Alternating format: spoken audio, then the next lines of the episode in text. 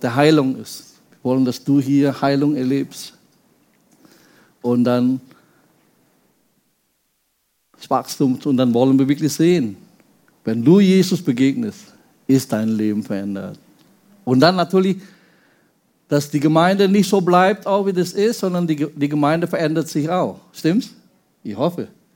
So gesagt. Warum nicht, dass dieser Kindertag hier stattfindet, in einer neuen Räumlichkeit, 180 Kinder und das alles nur unsere Kinder, nicht von außen. Das wäre doch was. Oder? Und da ist natürlich für uns dann auch eine Umstellung, das ist eine Veränderung. Und ja, wenn deine Familie wächst, verändert sich auch alles. Ein bisschen chaotisch, aber ist doch toll. Oder? Hallo, seid ihr da? Kriegt alles schon ein bisschen Mufes aus? Aber so wollen wir. Ein Ort der Veränderung. Es gab ein Marinenschiff, die auf eine unbekannte Insel äh, vorbeifuhr. Und dann, äh, als sie sich die kleine Insel ansahen, haben sie dann bemerkt, es gab drei Hütten. Und dann dieses Marinenschiff hielt es an, um eine Rettungsaktion äh, durchzuführen. Und als sie da angedockt sind, und dann äh, stellen sie sich fest, dass es nur ein Mann, der dort lebt. Der Mann rannte dann zu diesem Rettungsteam und sagte, ach, schön, dass Sie da sind, ich freue mich, dass Sie gekommen sind. Ich bin schon seit fünf Jahren hier in dieser Insel alleine. Und dann sagte dann der Kapitän, alleine auf der Insel? Wie geht denn das? Ich, ich sehe drei Hütten. Äh, was ist denn da? Ah, das ist einfach zu erklären, ich erkläre mal. Die Hütte, die erste Hütte, die an der linken Seite, das ist meine Hütte, wo ich schlafe. So, das ist mein Haus. Okay. Und die zweite? Die zweite ist die Kirche, die Gemeinde, die ich hingehe. Toll, super, okay. Äh, aber das sind ja drei Hütten. Ja, was ist dann die dritte Hütte? Der Mann sagt, ah ja, das war die Kirche, die ich früher gegangen bin. Jetzt nicht mehr. Ich habe eine neue.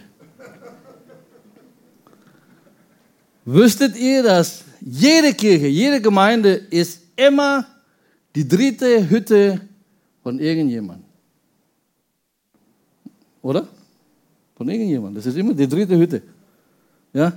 Das ist eine Kirche, wo sie einmal hingegangen ist, sogar vielleicht aufgewachsen ist, großartige Dinge passiert oder vielleicht auch was Schlimmes passiert.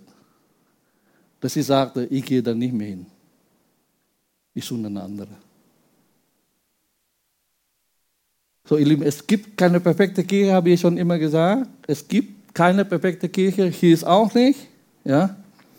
Und es gab ein Gedicht von einer Dame, heißt Mavis Williams. Sie sagte folgendes. Wenn du die perfekte Kirche ohne einen einzigen Fehler oder Makel finden solltest, um Himmels Willen, tritt nicht in diese Kirche ein. Du würdest die Atmosphäre verderben. Wenn du die perfekte Kirche findest, in der alle Ängste aufhören, dann geh an ihr vorbei, damit du ihr nicht betrittst.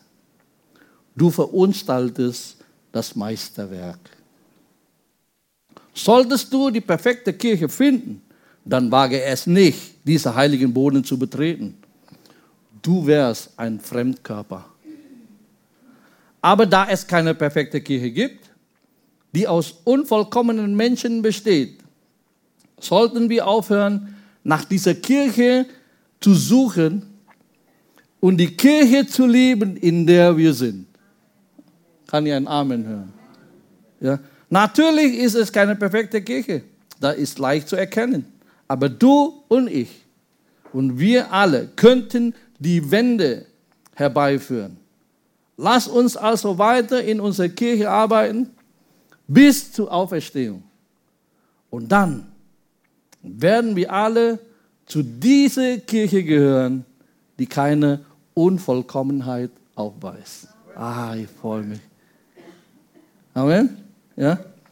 Deswegen sagen, hey, das Problem, wir haben so eine Nostalgie, wenn wir die Bibel lesen, diese Perfektion der Urgemeinde. Wir denken, dass die Urgemeinde perfekt ist. Das ist aber nicht so. Der Theologe Walter Elwell, der Emerit, äh, Emeritus Professor Neues Testament von Wheaton College in Illinois, der sagt folgendes. Allein im Neuen Testament musste die Gemeinde etwa 150 Mal ermahnt werden. Im Gospelhaus ist noch nie mal 150 Mal ermahnt, denke ich mal. Ja. Der schläft mit dem und dann klauen und Parteiungen und was weiß ich. Die Urgemeinde ist nicht besser. Ist toll, super. Aber so toll aus wieder nicht. Ja, wenn die Gemeinde 150 Mal äh, ermahnt werden, deswegen gesagt, hey, lass uns bei der Kirchengeschichte man kann viel lernen von der Kirchengeschichte. Deswegen ist es toll, dass wir sagen, wir wollen wachsen, wir wollen uns verändern. Diese Gemeinde hat sich auch mit der Zeit sich gewandelt. Und äh, wie gesagt, manche haben in der Gemeinde Schreckliches erlebt. Man fühlt sich abgelehnt, Missbrauch von Leiter und so weiter. Es gibt es tatsächlich. Heuchelei von der Kirche. Ich weiß jetzt nicht, ob ihr mitbekommen habt, dass allein zur Corona-Zeit 2019, 2020, 2021, allein in Deutschland, etwa in einem Jahr Austritt von der Kirche, sowohl von beiden großen Kirchen, katholische Kirche und evangelische Kirche. Katholische Kirche am meisten, 600.000 oder 700.000 evangelische Kirche 200.000 und dann von Freikirche sind bei einer Million, eine Million Menschen aus der Kirche ausgetreten. Das ist unglaublich. Eine Million während der Corona-Zeit. Das bricht mein Herz. Klar, manche ist die Verschuldung der Kirche, gar keine Frage. Aber es gibt ja auch, Gott sei Dank, herzwärmende Geschichte, stimmt's? Dass in der Gemeinde wirklich Großartiges passiert, Trost und Heilung und Unterweisung, Ermutigung. Und jetzt muss man natürlich auch differenzieren, weil nicht alle schlechten Erfahrungen, die die Menschen in der Kirche erleben oder machen, sind die Schuld der Kirche oder sind die Schuld der Gemeinde. Denn es gibt auch Menschen, die nehmen wir diesen Begriff, unbußfertig sind. Die verharren in ihre Sünden und dann kam Ermahnung und so weiter und so fort, dass sie aus Rebellion und nicht unter Gottes Herrschaft leben wollen, dann muss man auch sagen, hey, das geht nicht. Weil wir glauben, wenn man Jesus Christus begegnet ist, dann findet eine Veränderung statt. Unser Leben verändert sich. Und deswegen sollen wir wirklich hier differenzieren. Aber wie gesagt, in diesem Stadium wollen wir mal die Urgemeinde anschauen. Es ist spannend, was die Urgemeinde erlebt haben. An einem Tag 120 Menschen, die sich versammeln, 120, das ist schon eine, Menge, ne? weil die Durchschnittgemeinde in Deutschland ist weniger als 120. So, wir arbeiten hin. Aber dann auf einem Schlag passiert etwas, 3000 Menschen kamen zum Glauben an einem Tag.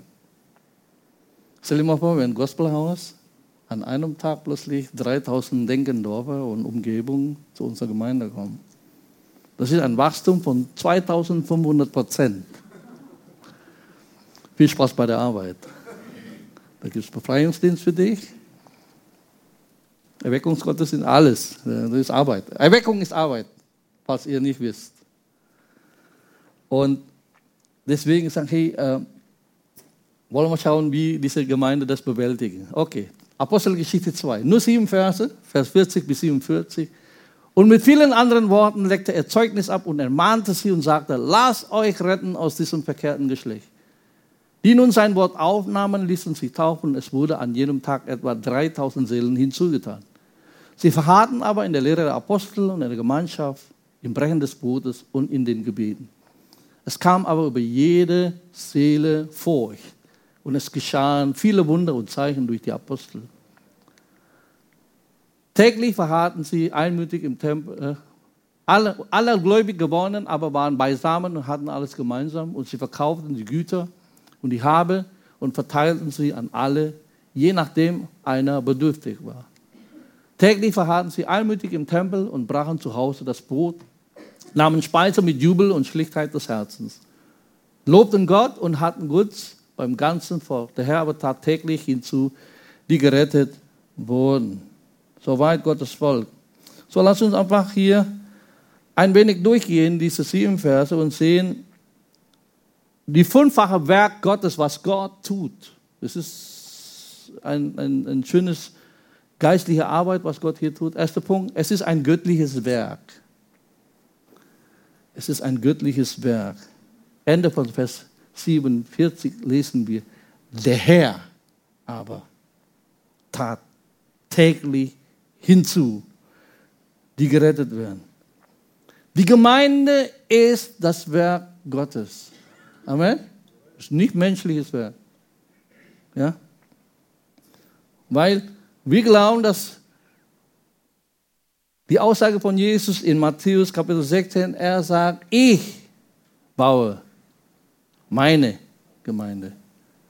So, die Gemeinde gehört Jesus. Es ist seine Gemeinde, auch wenn wir jetzt hier sprechen von meiner Gemeinde, ja, meine Gemeinde ein Ort.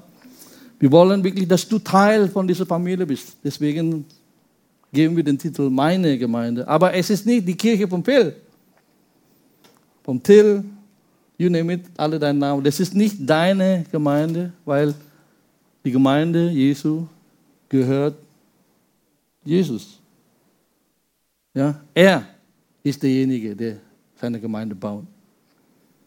Und deswegen, vorhin nochmal gelesen, Vers 51, diejenigen, die sein Wort aufnahmen, ließen sich taufen. So, die, die Leute haben das zugehört, die Botschaft des Evangeliums verstanden. Ja, dem stimme ich zu. Sie ließen sich taufen und an diesem Tag wurde 3000 Seele hinzugetan in der Gemeinde. So, wenn man an dieser Stelle bleiben, dann könnte man meinen, dass das etwas, was diese Menschen taten. Sie haben das entschieden, das zu tun. Und damit liegst du auch richtig. Aber das ist nicht alles, was passiert, weil wir glauben, weil manchmal in dem Text müssen wir lesen, weil das in einer Passivform geschrieben ist. 3000 Seele wurde hinzugetan. Stimmt's? Sie taten sie ja nicht selber, ich, sondern wenn das in Passiv so steht, bedeutet das, dass jemand anders als sich selbst, jemand von außen, das Geschehen verursacht. Stimmt's? Ja? 3000 Seelen wurde der Gemeinde hinzugetan. Das heißt in Vers 47, da ist irgendjemand, der das tat. 3000 Seelen wurde hinzugetan. Und das wissen wir, dass die Evangelisation, die Errettung, die Veränderung des Lebens Wirken Gottes ist. Gott macht das.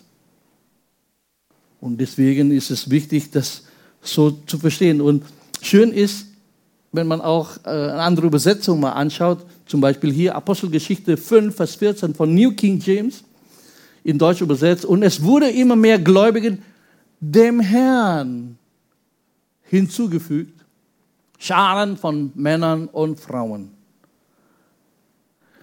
Die Gläubigen wurde dem Herrn hinzugetan und der Herr tat es in die Gemeinde hinein. Schön, oder? Die Gläubigen kommen zum Herrn, dem Herrn hinzugetan und dann der Herr tat diese Menschen in eine Familie, in die Gemeinde hinein. Und deswegen, das ist diese Beziehung. Ja? Es gibt keine Veränderung, wenn Gott nicht derjenige wäre, der diese Veränderung bewirkt. Deswegen, das kann nicht mit Programm passieren. Es muss geistlich erbetet werden. Deswegen, warum wir Gebetsabend, deswegen Einladung nochmal. Wenn du möchtest, dass diese Gemeinde wächst, dann musst du mit zusammenkommen und beten. Alles andere kannst du knicken. Du kannst die beste Programm haben, die beste Technik. Weißt du, ich liebe auch Technik, wenn ihr gesagt ich würde auch mir lieben gerne wünschen, dass wir irgendwann eine LED-Wand hier, fünf Meter mal wie viel Meter. Also richtig, das wäre ein Traum für mich. Oh. Licht und das und das, alles top, Aber wisst ihr was? Dann würde ich lieber alles verzichten, wenn ich weiß, dass die Gegenwart Gottes da ist. Ja, um alle Dinge der Welt werde ich lieber gerne tauschen. Du kannst alles haben. Du kannst Gebäude haben, du kannst, solange ich die Gegenwart Gottes habe, nehme ich. Alles andere ist nice to have. Versteht ihr, was ich meine? Deswegen ist hey, wir müssen, ich möchte wirklich als Pastor nochmal ihr aufs Herz legen. Das kann nur Gott bewirken. Deswegen ist lass uns zusammenkommen. Beten, dass Gott uns eine offene Himmel schenkt. Sein Geist ausgibt. Dann passieren auch Dinge. Römer 8, Vers 30. Die er aber vorher bestimmt hat, diese hat er auch berufen. Und die er berufen hat, diese hat er auch gerechtfertigt. Die er aber gerechtfertigt hat, diese hat er auch verherrlicht. Wer tut das? Wer macht das? Gott. Ja? Gott tut es. Der hat dich vor deiner Geburt, vor deiner Geburt, bis zur Geburt, hat dich gerufen. Und dann kamst du zum Glauben. Und jetzt kommt, bis wenn du dann diese Erde verlässt. Er wird dich verherrlichen. Das macht alles Gott, nicht du. Stimmt's? Kann ich ein, ein, ein Amen hören? Das ist doch schön hier gesagt, wenn, wenn Gott alles für dich tut, oder? Gesagt, wir glauben keine Leistung, sondern gesagt, wir vertrauen, dass Gott es, es sein Werk tut, ein göttliches Werk. Und jetzt hier, auch euch hat er auferweckt, die ihr tot wart in eure Vergehungen und Sünden. Wie war dein Zustand vor Gott? Tot. Hey, ja. Du bist Teil der, der Walking Dead. Dein geistlicher Zombie hier. Du warst tot. Aber interessant, du, du läufst weiterhin, als du noch Christus nicht kanntest. Ja, wir waren tot. Ja, das ist ja das, Schöne. Soweit ich weiß, ja, können Tote ihren eigenen Zustand nicht verändern. Oder? Du kannst machen, was du willst. Du kannst ihn schlagen, du kannst ihn beleidigen. Der kann nicht machen. Der ist tot. Und so ist es auch. Wir waren nicht fähig, uns zu verändern, bis Gott kam und uns wiederbelebt hat. Und deswegen, ja, ist wichtig, wenn jemand ins Reich Gottes kommen will, wenn der nicht neu geboren ist, der kann nicht in das Reich Gottes hineinkommen. Du musst vom Neuen geboren werden. Das ist wichtig. Deswegen sagen, hey, es ist Gottes Werk. Zweites, es ist ein doppeltes Werk. Ja, es ist ein göttliches Werk und jetzt kommt, Gott tut es, aber Gott benutzt tatsächlich Menschen wie dich und wie mich. Nur allein Gott passiert nichts. Löwenanteil oder 100 Prozent gehört Gott. Aber Gott hat sich entschieden, Menschen zu gebrauchen. Deswegen, wenn die Menschen nicht machen, passiert dann auch nichts. Oder? Wir warten immer, dass Gott macht. Gott hat schon alles gemacht. Wir sollen natürlich unser Teil tun. Wenn du dein Teil nicht tust, wird Gott sein Teil nicht tun. So einfach ist es. Normalerweise, ich sag, wenn ich in einer Leiterschulung lehre, äh, und ein, ein mein, mein, mein, mein Fach bei der Leiterschulung ist das geistliche Leben eines Leiters. Und es gibt das Thema Gebet zum Beispiel. Ich gebe euch ein Zitat, das, das finde ich total schön. Alles im Reich Gottes findest du bei Gott und zwar in der untersten Regal. Du musst dich hinknien um das zu holen. Nicht wie bei Aldi oder bei Edeka, dass das Beste ist immer direkt hier vor. Du musst dich in der unterste Regal holen. Gott hat alles vorbereitet für diese Gemeinde. Alles. Und wenn wir unser Teil tun, in der unterste Regal holen, kriegst du. Aber wenn du nicht bereit bist, dich hinzuknien, das zu holen, hast du nicht. Ihr habt nichts, weil ihr nicht. Es ist ein doppeltes Werk. Vers 38. Petrus aber sprach zu ihnen. So, der menschliche Werkzeug, der Agent. In dem Fall Petrus. Tut Buße und jeder von euch lasse sich taufen auf den Namen Jesu Christi zur Vergebung eurer Sünden und ihr werdet die Gabe des Heiligen Geistes empfangen. Vers 40. Und mit vielen anderen Worten legte er Zeugnis ab und ermahnte sie und sagte, lasst euch retten aus diesem verkehrten Geschlecht. So, hier sehen wir Evangelisation, Gemeindebau, eine Zusammenarbeit von Gott und Menschen. Ja? Zwischen Himmel und Erde. Lass mich so formulieren. Evangelisation ist der Schnittstelle zwischen göttlicher Transformation und menschlicher Verkündigung. Das Problem, wenn wir nicht unseren Mund aufmachen, das Evangelium verkündigen, geschieht deswegen auch nicht göttliche Transformation. Oder? Weil hier ist, wie gesagt, göttlicher Teil und menschlicher Teil zusammen. Dann passiert was. Ja? Wenn wir die Wahrheit des Evangeliums verkündigen, nimm Gott diese Wahrheit und benutze sie, um Menschen zu verändern. Drei Arten von Evangelisation kennt ihr sicherlich. Persönliche Evangelisation, ja, eins zu eins im Gespräch. Du sprichst mit Menschen bei Aldi, du sagst, darf ich für dich beten? Ich habe den Eindruck, Gott sagt zu dir, ja, ist doch toll. Persönlich eins zu eins, dein Nachbarn, deinen Arbeitskollegen. Wir lesen Jesus mit samaritischer Frau, Johannes Kapitel 4. Ja, also. Hol deinen Mann. Ich habe keinen Mann. Recht hast du gesprochen. Den Fundmänner hast du gehabt. Und der jetzige Mann ist nicht dein Mann. Hm? Philippus mit dem äthiopischen Finanzminister, eins zu eins. Petrus und Cornelius, auch eins zu eins. Und Leben wurde dadurch verändert. Durch das Gespräch. Stimmt's? Zweitens natürlich Massenevangelisation. Lesen wir bei Jesus, bei Petrus, bei Paulus. Ja, bei vielen. Und natürlich auch hier John Wesley, George Whitfield im 18. Jahrhundert, Jonathan Edwards, Charles Finney, Dale Moody, Billy Graham, Reinhard Bonke, you name it. Ne? Es gibt große Massenevangelisation. Aber das Beste ist diese hier. Evangelisation durch Lokalgemeinde. Das ist unser Trumpf. Warum? Wir feiern sowieso Gottesdienst, stimmt's? Sonntag für Sonntag.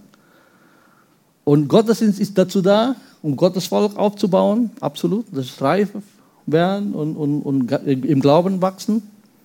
Aber wir geben auch Gelegenheit, dass Menschen Jesus Christus annehmen. Warum nutzen wir das nicht als Werkzeug? Ja? Und interessant, in Urgemeinde hat genau diese Gedanken in diesem Text. Ja? Das lesen wir. Sie feiern Gottesdienst, 120 Menschen auf ja, im Obergemach. Der Heilige Geist kam, hat sie erfüllt und das, was geschah, überschwappt auf die Straße. Es muss einen Effekt haben. Und so glaube ich auch, dass jede Gemeinde soll sowohl eine anbetende Gemeinschaft als auch eine zeugnisgebende Gemeinschaft. Solltest ja nicht für dich behalten. Das, was du erlebt hast, soll überschwappt auf die Straße. Sagen, hey, wenn du Menschen siehst, sag, hey, ich möchte das von Jesus erzählen. Er hat mein Leben verändert. Das und das und das war und jetzt. Oder? Die Frage ist, wie passe ich in dieses doppeltes Werk? Wie passe ich? Ganz einfach. Gut, dass du fragst.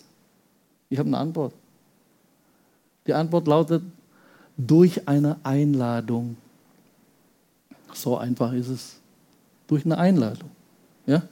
Unterschätze bitte nicht die Kraft und den Wert einer einfachen Einladung. Hey, komm mit mir zum Gottesdienst. Äh, Kirche. Kein Problem. Nächstes Mal lädt ihn wieder. Lädt ihn wieder. Ja? Nächste Woche ist Muttertag. Nimm deine Mutter, deinen Vater, deinen Bruder und Schwester und Neffen, komm mit mir zum Gottesdienst, zum Muttertagsgottesdienst. Easy. Wenn sie nicht wollen, kein Problem. Nächstes Mal, komm zum Outdoor-Gottesdienst, da grillen wir hinterher und so, jetzt im Juli, komm. Und wenn sie nicht wollen, Weihnachten gibt es auch. Lad die Menschen zu Weihnachten. Es gibt Punsch, es gibt Kekse, alles. Wir feiern Weihnachten. Und wenn sie nicht wollen, Silvester. You name it, ja, es gibt, wie sagt man das? Jeder Wassertropf.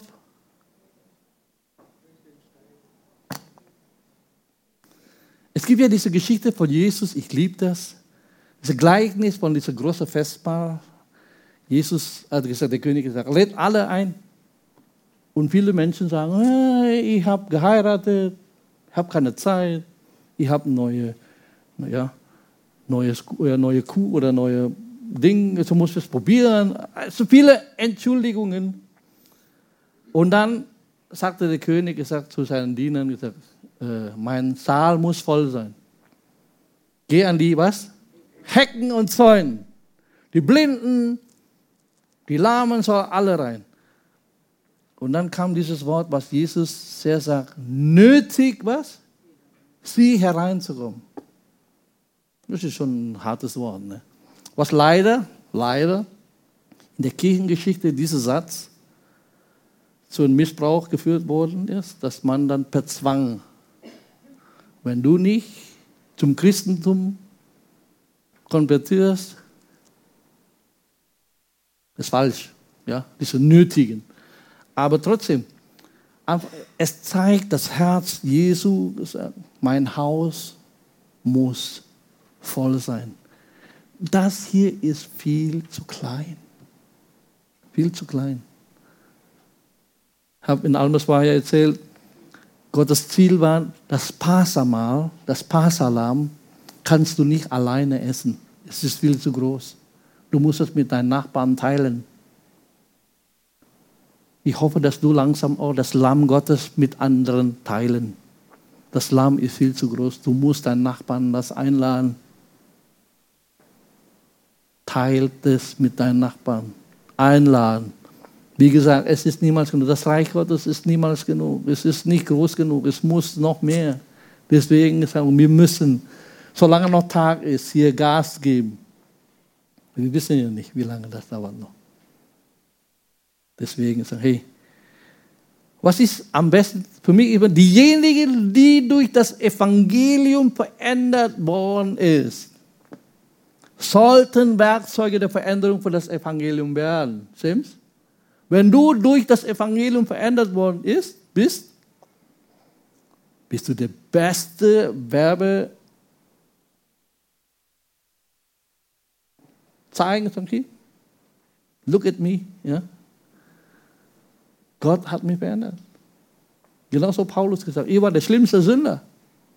Ihr war Mörder und so weiter und so. Deswegen, warum das so wirksam ist, sein Leben ist verändert. Und deswegen sagen, hey, ich glaube wirklich, dass wir manchmal alles verkomplizieren. Aber es muss nicht so sein. Einfach, hey, komm mit mir zum Gottesdienst. Ich glaube, das kann jeder von uns, stimmt's? Wenn du nicht schwätzen kannst, gib ein kleine Einladung, was auch immer. Sei kreativ. Lade Menschen. Und interessant, dass eine Statistik sagt, dass fast 80 Prozent der Befragten, warum sie zum Gottesdienst kommen, warum sie zum Glauben kommen, weil ein Freund oder eine Familie sie eingeladen haben zum Gottesdienst. 80 Prozent. Unterschätzt nicht die Kraft der Einladung. Und Gott wird dich gebrauchen. Amen. Drittens, ein gezieltes Werk. Ja? Nochmal, Vers 47. Sie lobten Gott und waren angesehen bei dem ganzen Volk. Der Herr aber tat täglich die zur Gemeinde hinzu, die gerettet werden. Für mich einfach, dass ihr das beobachtet hier. Die gerettet werden und Gemeinde. Da ist immer eine Beziehung zwischen Gerettete und Gemeinde. Seht ihr? Ja? Gerettete Menschen gehören zur Gemeinde. So deswegen, Christ ohne Gemeinde geht nicht, es gibt nicht. Ich kenne das, in der Bibel kenne das nicht. Du musst. Der Herr tat dich. Wie kannst du, ja? Der Herr stellt dir eine Familie, wir wissen, die im Haus des Herrn gepflanzt sind. Du kannst nicht ja, wurzellos irgendwo rumhängen. Geht, geht nicht, geht nicht. Du musst. Ja? Errettung und Gemeindezugehörigkeit schließen nicht gegenseitig aus. Die gehören zusammen. Das ist wie eine Medaille, zwei Seiten. Ja, das sind miteinander gepaart. Und deswegen sagen, hey, interessant, dass eine äh, ich habe ja letzte Woche oder letztes Mal diese John Stott, der äh, englische Theologe, als sie in eine Amerika, äh, lateinamerikanische Stadt gekommen, dann haben sie dann Studenten getroffen, christliche Studenten, aber sie nannten sich Cristianos Descolgados. Das ist so losgelöste Christen, ja, die rumhängen. Ich sage, hey, häng euch rein. Sei Teil einer Gemeinde. Du gehörst dazu. Du kannst nicht ohne Gemeinde. Du musst in einer Gemeinde sein. Und das ist ja genau leider nach der Pandemie, ja, nur online. Ich gehe dahin und ich bin dahin, ganz relaxed in meinem Schlafanzug, mit meinem Kaffee auf meinem Bett, gucken. Und wenn es mir nicht gefällt, dann gucke ich nächste. Ja. Entweder aus Bequemlichkeit, aus Verletzung, was auch immer. Und sagen, hey, darf ich mal was sagen? Du hast kein Recht, die Gemeinde Jesu aufzugeben. Warum? Weil Jesus seine Gemeinde auch nie aufgegeben hat. Dann hast du kein Recht. Wenn, ja, deswegen, ich, ich verstehe das nicht, ja, wenn Jesus sagt, ich baue meine Gemeinde. Ja, das ist, Gemeinde ist Gottes Werk auf der Erde. Ja? Sie ist die einzige. Jesus hat nie gesagt, ich baue eine Organisation oder parakirchlichen Organisationen. Nein, er baut seine Gemeinde. Ja, Paulus sagt, 1. Korinther, ja, Haus Gottes, welche die Gemeinde des lebendigen Gottes ist, der Pfeiler und die Grundfeste der Wahrheit. Ja, es ist ein Ort, an dem Gott wirkt. Ja, es ist für mich erstaunlich, wie viele Menschen davon überzeugt ist, dass das Wort Gottes, die Bibel, ja, Gottes Wort ist, dass Jesus Gottes Sohn ist. All diese Dinge ist korrekt aber keine Überzeugung von Gemeinde. Du kannst nicht jetzt wie bei Buffet, ja, das mag ich, das mag ich, das mag, ah, das mag ich nicht. Ich muss alles nehmen. Das gehört dazu. Die Gemeinde ist hier auch betroffen, deswegen kannst du nicht sagen, ich habe aber keine Überzeugung von der Gemeinde. Nee, du musst genauso. Psalm 122, Vers 1, ein Wallfahrtslied von David. Ich freue mich an denen, die zu mir sagen, lass uns zum Haus des Herrn gehen. Ja, du hörst nicht, äh, ich habe keine Lust in Gemeinde. Paulus sagt, äh, David sagt, ja, ich freue mich. Ja, I was glad. Ich war so froh. Und dann Psalm 27, Vers 4, eins habe ich vom Herrn erbeten, danach trachte ich zu wohnen im Haus des Herrn alle Tage meines Lebens, um anzuschauen die Freundlichkeit des Herrn, um nachzudenken in seinem Tempel.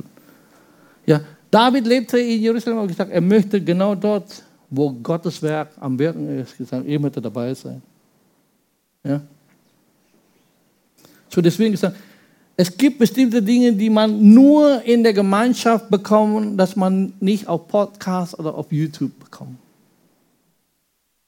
Ja, ich habe es schon letztes Mal gesagt. Ja, wenn man zusammenkommt, dass diese Power und Ermutigung, das bekommst du nicht online.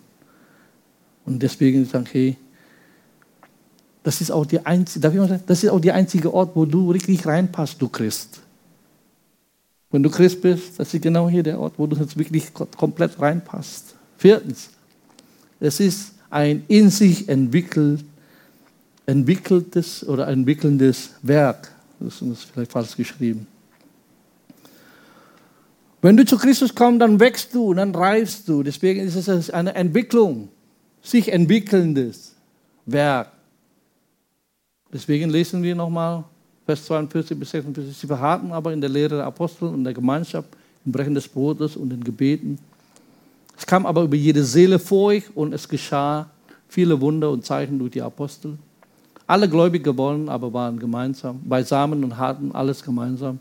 Sie verkauften die Güter und die Habe und verteilten sie an alle, je nachdem einer bedürftig war. Täglich verharrten sie einmütig im Tempel und brachen das Zuhause das Brot, nahmen Speise mit Jubel und Schlichtheit des Herzens. Ja? Du kommst zu Christus so, wie du bist, stimmt's? Du musst ihn ja nicht verändern, wenn du zu Christus kommst. Weil das Problem, wie gesagt, wenn du erst bessern musst, dann ist nicht das Evangelium. Das ist Leistung.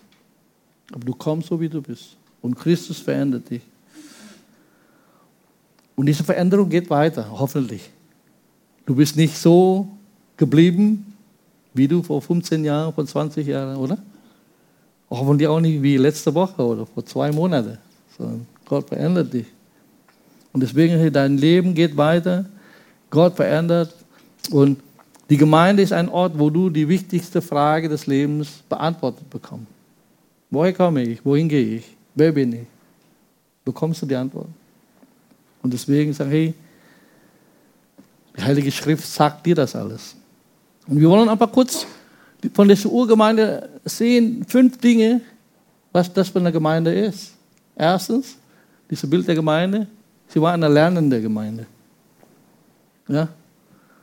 Sie waren der Lehre des Apostels. Lernen. Das Problem mit, mit ähm, Wandel der Zeit mittlerweile, dass die Leute nicht mehr lernen in der Gemeinde. Ja? Die Predigt ist so seicht, die Predigt ist so, ja. Drei Punkte ist viel zu viel. Man braucht nur einen Punkt. Und dann drehen sie in diese Punkt um Punkt, bis alle kapieren. So verstehe ich die Bibel nicht. Weil das Bild einer Gemeinde ist, sie verharren in der Lehre. Man, also das, das sagt, die Gemeinde ist eine Lernfunktion. Wir lernen. Deswegen sollen wir auch eine lernende Gemeinde sein. Und dann, sie waren eine fürsorgliche Gemeinde. Ja? Koinonia, Gemeinschaft, das ist ein sehr wichtiger Punkt hier. Partnerschaft, Zusammengehörigkeit, die teilen miteinander. Deswegen bin ich auch sehr stolz auf euch, dass ihr gegenseitig unterstützen, auch jetzt finanziell auch für diejenigen, die jetzt zu Freizeit kommen wollen, die auch vielleicht noch nicht äh, die, die, Mittel dazu haben, dass die, viele von euch sagen, ich unterstütze die andere. Toll, super, soll, sollen sein. Fürsorgliche Gemeinde. Und, und das möchte ich, dass unsere Gemeinde eine Christuszentrierte Gemeinde. Ja? Das liegt, dieses Wort Brotbrechen, das Abendmahl. Ja? Das Abendmahl ist das Abendmahl des Herrn. Deswegen ist es wichtig, das zu feiern. Und, und da sage ich immer wieder, hey, der Ort, wo wir das feiern, ist in eurer Connect-Gruppe. Feiert das Sieg des Herrn einmal in eurer Connect-Gruppe. Ja? Und in der frühen Kirche, die machen sowieso, das ist, das ist das Schöne, das ist für mich das Bild, wie Connect-Gruppe ist. Sie essen zusammen. Und der Höhepunkt von diesem Essen zusammen ist was? Das Abendmahl. Ich habe ja schon gesagt, das ist wirklich tatsächlich so eine Connect-Gruppe, die nur Salzstängel essen und äh, Hagebuttentee trinken. Muss nicht sein, Leute. Lass uns biblisch bleiben. Ja, sie lagen zu Tisch. Aber hier, Essen. Muss nicht auch nicht dreigängige Menü sein, muss nicht. Sei kreativ. Ja, es gibt aber Gemeinschaft. Das Essen in der Gemeinschaft ist ja nicht wegen des Essens, sondern wegen der Gemeinschaft. Und in diesem Gemeinschaft, Austausch, darf ich für die beten. Und dann feiern wir den Sieg des Herrn. Abendmahl. Das ist Connect-Gruppe, Leute. Und dann eine betende Gemeinde. Sie verharren im Gebet, stimmt's? So wollen wir auch. Letzte, eine großzügige Gemeinde. Ja? Sie geben ihre Zeit, ihre Talente, ihre Schätze für das Werk des Herrn. Und so sollen wir auch. Ja? Darf ich das sagen? Das ist normal. Das ist normal. Wenn das nicht so ist, das ist nicht normal. Was ist das Problem? Wir denken immer, okay, das ist normal. Ich darf hier so leben. Ja? Die Urgemeinde ist wie eine Vorlage,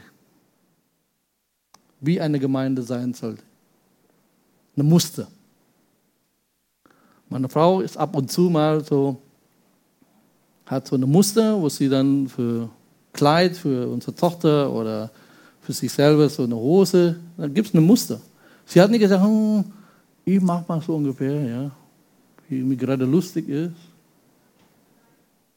Funktioniert nicht. Es gibt ein Muster. Dann hat sie dann da mit ihrem Muster auf das Stoff und dann wird gezeichnet und dann geschnitten, genäht und dann passt das auch. Wir müssen ja das Rad nicht neu erfinden. Das ist ja das Schöne. Es gibt eine Muster, Leute. Und lass uns doch als Gemeinde nach diesem Muster drauflegen. Und dort, wo nicht so ist, lass uns das korrigieren. Weil das ist normal. Alles andere ist nicht normal. Und ich möchte nicht abnormal sein, ich möchte normal. ja, nach Norm. Okay? 2. Korinther 3,18. Wir alle aber schauen mit aufgedecktem Angesicht die Herrlichkeit des Herrn an und werden so verwandelt in dasselbe Bild von Herrlichkeit zu Herrlichkeit, wie es vom Herrn, dem Geist, geschieht. Das glaube ich, ein kontinuierlicher Wandel von Herrlichkeit zu Herrlichkeit, von Kraft zu Kraft, von Gnade zu Gnade. Das wollen wir ja alle. Deswegen sage ich, hey, ich hoffe, dass du in diesem Monat gewachsen bist, schon im Vergleich, als wir im 1. Januar unser äh, Neujahrsgottesdienst gefeiert haben. Das ist schon fünf Monate vorbei. Und du bist gewachsen in diesen fünf Monaten. Und wenn du zurückblickst, 2023 bin ich gewachsen als 22. Und nächstes Jahr, oh, ich bin gewachsen im Vergleich zu 23. Und so, bis wir dann von Angesicht zu Angesicht den Herrn anschauen.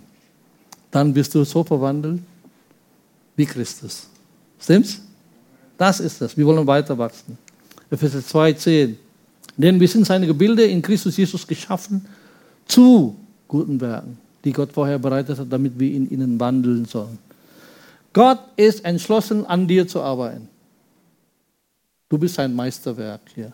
Gebilde, sein, sein, seine Gebilde. Du bist ein Poema, du bist ein Meisterstück. Du bist Gottes Meisterstück. Und deswegen ist er, er verändert dich von Herrlichkeit zu Herrlichkeit. Fortwährende Veränderung. Und er will das. So, jetzt letzter Punkt. Es ist ein tägliches Werk. Lesen wir. Lobten Gott und hatten Gutes beim ganzen Volk. Der Herr aber tat täglich hinzu, die gerettet werden. Täglich kommen Menschen zu Christus. Täglich. Ja. Sie gehen nicht nur Sonntag. Ja. Früher haben wir ja immer so äh, Evangelis äh, Evangelisationswoche oder Missionssonntag, ja? wo wir dann hier ein Evangelist kommen und predigen. So leben sie das nicht. Sie leben aber tagtäglich, indem sie was? Menschen einladen. Das passiert im Tempel, das passiert vom Haus zu Haus. Sie laden Menschen ein. Ist täglich. Das heißt, es ist ein Lebensstil. Es passiert bei ihnen ganz normal. Ja, sie sind immer auf der Mission, sie sind immer ja, on the move. Dieser Professor hier, Professor Michael Green, ein Oxford-Theologe, das ist schon leider verstorben, hat ein Buch Evangelism in the Early Church, Evangelisation in der frühen Gemeinde, hat dann genau hier gesagt, das Christentum war in erster Linie eine Laienbewegung, die sich durch informelle Missionare verbreitete, ganz normale Menschen, Schuster, Müller, im Alltag. Zeltmacher, ne? Und während sie dann hingingen, dann verbreiten sie das Evangelium. Die spontane Ausstrahlung der gesamten christlichen Gemeinschaft gab der Bewegung von Anfang an einen enormen Auftrieb. Es geht vorwärts. Es ist leider dann plötzlich so, als die Gemeinde oder die Kirche Institution geworden ist, dann, ja, ja, die Klerus, die, die, die machen das, die sind ja dafür bezahlt. Uh -uh. Muster, von Anfang an. So deswegen dürfen wir nicht verfallen in, in schlechte Muster. Es gibt ein richtiges Muster. Laienbewegung. Die Botschaft von Jesus, Matthäus 28, ist nicht nur an die Apostel, das ist nur an die Jünger. Ne? Und wenn du Junge Jesu bist, das gehört dazu, geht hin und predigt das Evangelium. So, mit jedem, äh, mit anderen Worten, jeder hat es getan. Jeder. So, sie wuchsen in der Gemeinde von 120 auf 3120 an einem Tag. Und dann jeden Tag weiter, jeden Tag weiter. Und dann hier schauen wir Kapitel 4, Vers 4 an. Viele aber von denen, die das Wort gehört hatten, wurden gläubig und die Zahl der Männer, leider, nur die Männer, also die haben kam etwa auf 5000. Dann plötzlich von 120, 3120 und dann mindestens 8120. Mindestens. Ist leider nur, wie gesagt, die Männer gezählt, was wir ergehen, muss ja auch die Frauen zählen und so, aber haben sie halt nie getan. Deswegen ist es interessant gesagt, dass es gibt immer so diese schlaue Theologen oder schlaue Menschen, die eigentlich religiös sind, die immer sagen, ah, Zahlen sind nicht geistlich. Wie Zahlen sind nicht geistlich? Wenn das in meiner Bibel ist, wenn mein Jesus selber mit Zahlen umgeht, er erzählt die Geschichte, wie wichtig Zahlen sind. Es gab einen Hirte, der 100 Schafe haben, ja, Gleichnis von verlorener Schaf. 99 lässt er stehen und sucht das eine. Komme nicht er zu mir und sagt, gesagt, Zahlen ist ungeistlich. Eine Frau hat zehn Münze und eine verloren. Ein Mann hat zwei Söhne. Ja, dann kannst du auch sagen, oh ja, okay, ich habe halt eins verloren, ist okay, ich habe ja noch eine. Würdest du nicht so denken? So denkt die Bibel auch nicht. Zahlen ist wichtig. Lesen wir doch. 120, 3000, 5000. Und jetzt kommt, warum dann nicht mehr gezählt wird. Eine ganze Schar derer, die an Jesus glauben. Sie können nicht mehr zählen. So viel war das. Nächste. Umso mehr führte der Herr selbst ihnen Menschen zu, die zum Glauben gekommen waren, eine große Zahl von Männern und Frauen. Ja? Das ist für mich einfach, ja. Hört sich ziemlich groß an für mich. Nicht, weil sie nicht zählen muss, sondern jetzt kann ich sie nicht mehr zählen. Deswegen sage ich, viele Kommentatoren, viele Gelehrten glaubten, dass zur Zeit der äh, Apostelgeschichte mindestens 30.000 Christen versammelt sind im Tempel. 30.000. Können wir schon was hinarbeiten? 30.000? Hm? Und viel Arbeit. Darf ich was sagen zum Schluss? Hab keine Angst vor Größe. Ja, vielleicht manche von euch denken, sagen, oh, der Phil, der verdirbt meine Gemeinde hier. Früher war ja schön kuschelig und jetzt ist komplett fremde Leute. Ich kenne einige nicht mehr. Und wie, wie heißt mal, der ist gekommen? Der Typ kam da. Ich sage, schön, ich freue mich, dass ich deine Gemeinde verdorben habe. Weil Jesus möchte auch nicht, dass seine Gemeinde so bleibt, wie das ist. Hab keine Angst vor Größe. Ja? Darf ich einen Tipp geben, wie, soll, wie, wie, wie, wie sollst du das machen? Einfach mit dem Flow, mit dem Fließen.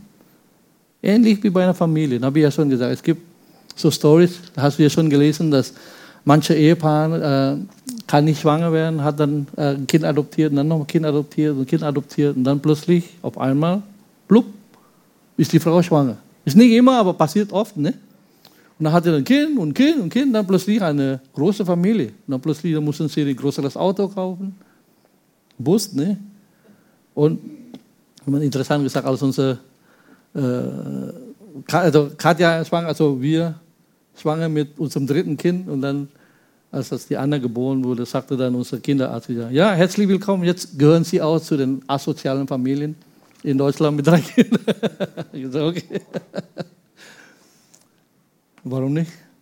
Aber wir sagen, hey, ist ein bisschen chaotisch, wenn man viele Kinder hat. Aber so what? Das, das ist doch toll, habe ich vorhin gesagt, das ist doch toll. Ja, wir flohen damit. Und deswegen gesagt, vielleicht, ich sage, wenn hier langsam eng wird, Ich bin bereit, zweite Gottesdienst zu machen, dritte Gottesdienst zu machen, solange wir noch keine neue Location haben. Das ist ein bisschen chaotisch, ich weiß. Wir flohen damit.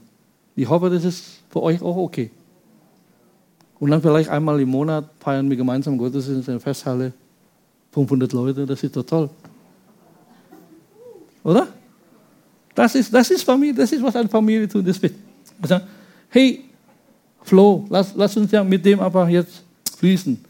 Deswegen diese Definition von der Kirche ist für mich der Schlüssel. Die frühe Gemeinde, sie waren gerettete Seelen, die mehr gerettete Seelen wollen. Ich hoffe, du willst es auch. Ja?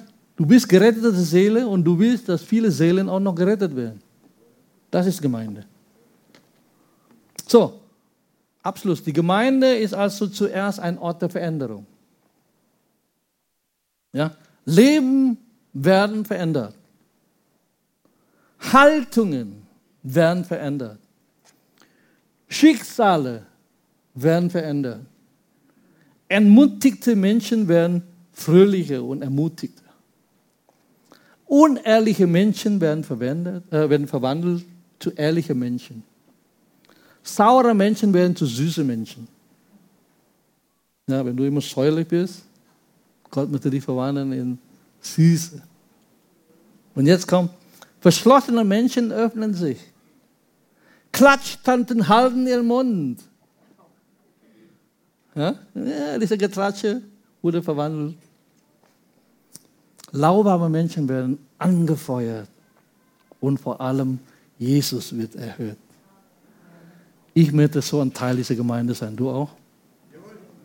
So, was sagt der Heilige Geist zu dir durch diese Botschaft? Lass uns beten. Streck dich aus, aber sag, hey, ich möchte Teil dieser Gemeinde sein. Das ist diese Norm, was, was du tun möchtest auf dieser Erde. Und liebe Freunde, die du schon seit einiger Zeit hier im Gospelhaus, ich möchte nochmal sagen, hey, herzliche Einladung, mach es fest. Du gehörst zur Gemeinde. Wenn du noch nicht fest in der Gemeinde bist, sei Teil der Gemeinde. Wie gesagt, es gibt keine perfekte Gemeinde. Aber lass uns diese Gemeinde lieben. Wir müssen nicht woanders suchen. Es sei denn, der Herr dich dahin führt. Alles ist okay für mich. Aber wenn du nicht Teil dieser Gemeinde bist, so wie wir gehört haben, sei Teil. Werde Mitglied in dem Sinne, dass du in diese Norm hineinkommst. Ich als geretteter Mensch, ich gehöre zur Gemeinde. Und Vater, das bete ich, Vater, dass du das bewirkst in dem Herzen der Menschen. Dass wirklich dieser Ort ein Ort der Veränderung ist. Du veränderst Menschen und du veränderst auch die Gemeinde, das Bild der Gemeinde. Es nicht mehr so ist, wie, wie das ist, sondern nach einem Muster, die du tun möchtest, Herr. Und deswegen wollen wir hinarbeiten, dass wir nach deinem Muster leben. Nach deinem Muster diese Gemeinde bauen. Heiliger Geist, ich lade dich ein, rede du, wirke du, bewirke die, die Herzen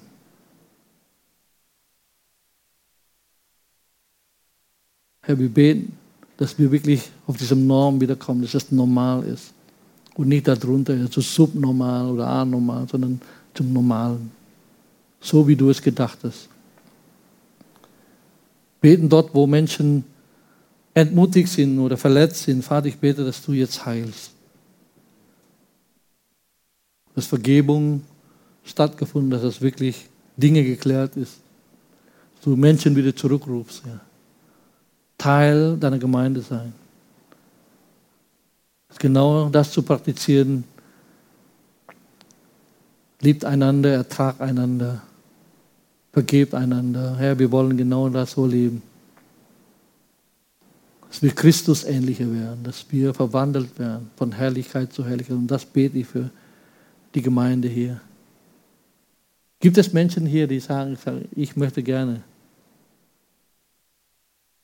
so wie wir heute gehört haben. Wir geben Gelegenheit, Menschen für Jesus zu entscheiden. Wenn du hier bist als Gast, du kennst Jesus Christus nicht, sagen, hey, geh nicht nach Hause, bevor du in Ordnung mit Gott kommst. Du weißt nicht, ob du dann nächste Mal eine Gelegenheit hast, sondern nutz die Gelegenheit. Kauf die Zeit aus. Komm in Ordnung mit Gott. So, ich bin hier, dass wenn du bereit bist, ich sage, lass uns miteinander reden, miteinander beten. Für eine Entscheidung. Jesus liebt dich, Jesus ist gekommen und starb am Kreuz für dich, um dich zu erlösen, um dich zu erretten. Du bist verloren, du bist am Ertrinken, so bildlich gesprochen, und er kam, um dich zu retten.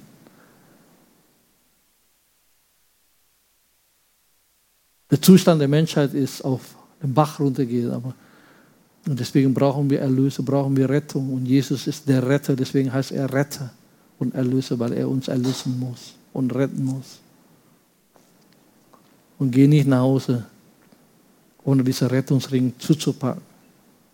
Dass du nicht verloren gehst, sondern dass du lebst in Ewigkeit mit ihm. Danke, Herr, für dein Reden. Segne du jetzt in Jesu Namen. Amen.